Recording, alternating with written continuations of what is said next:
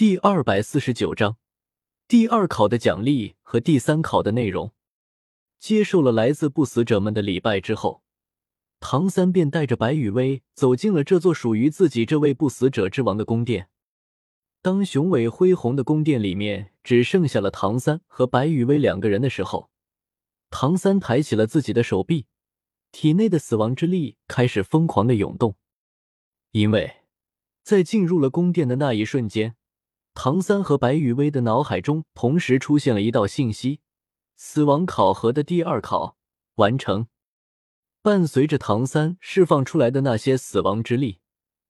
一道散发着浓郁死亡气息的灰色大门出现在了唐三和白雨薇的身前。大门上面有着一道旋转着的、散发着不祥气息的漩涡。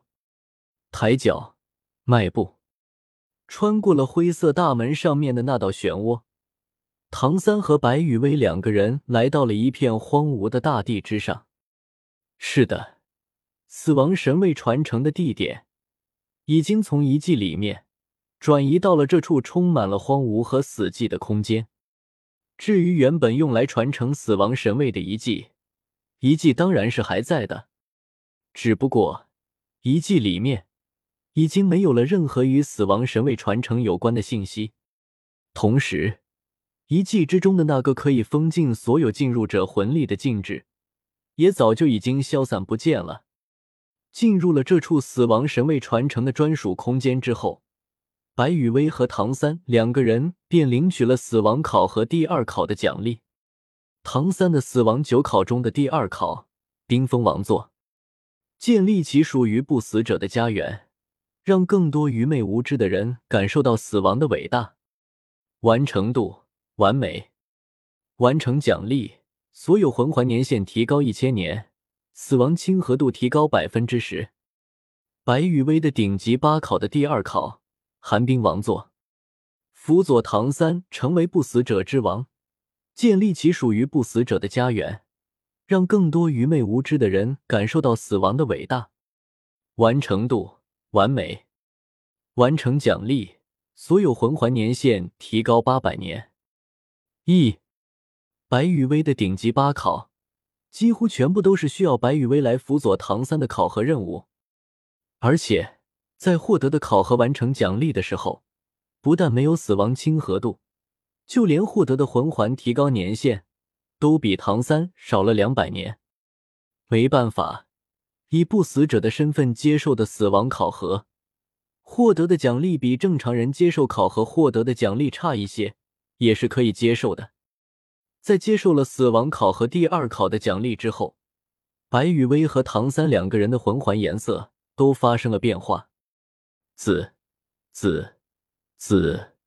紫，嘿嘿。同为魂帝的白雨薇和唐三，在开启魂环的时候。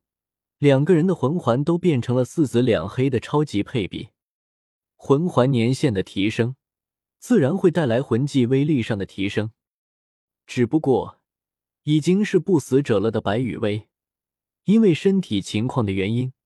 暂时是无法动用自身的第三魂技和第四魂技两个魂技了。白羽薇的第三魂技善舞千机火，魂技效果火属性掌控。白羽薇的第四魂技善舞千机雷，魂技效果雷属性掌控。有一说一，哪个正经的亡灵是玩火焰和雷霆攻击的？虽然白羽薇为自己以后使用这两个魂技的时候找好了借口和理由，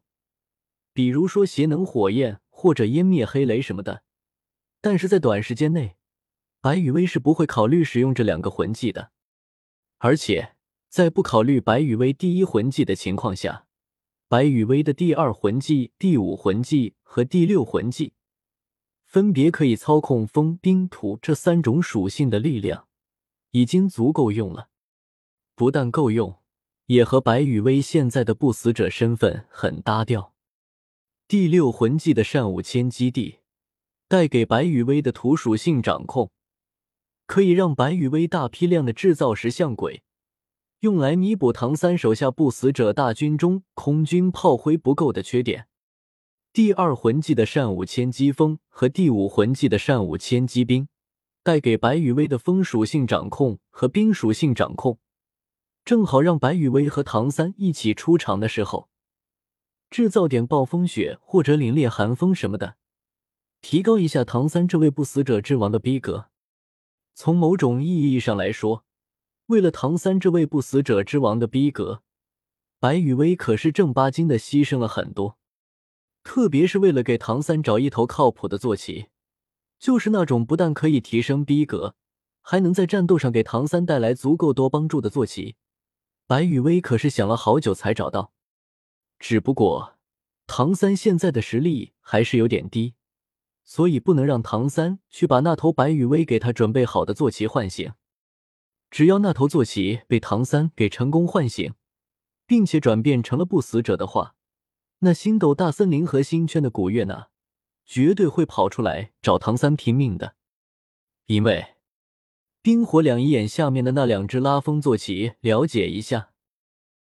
等到唐三和白羽薇两个人都接受完毕了第二考的奖励之后，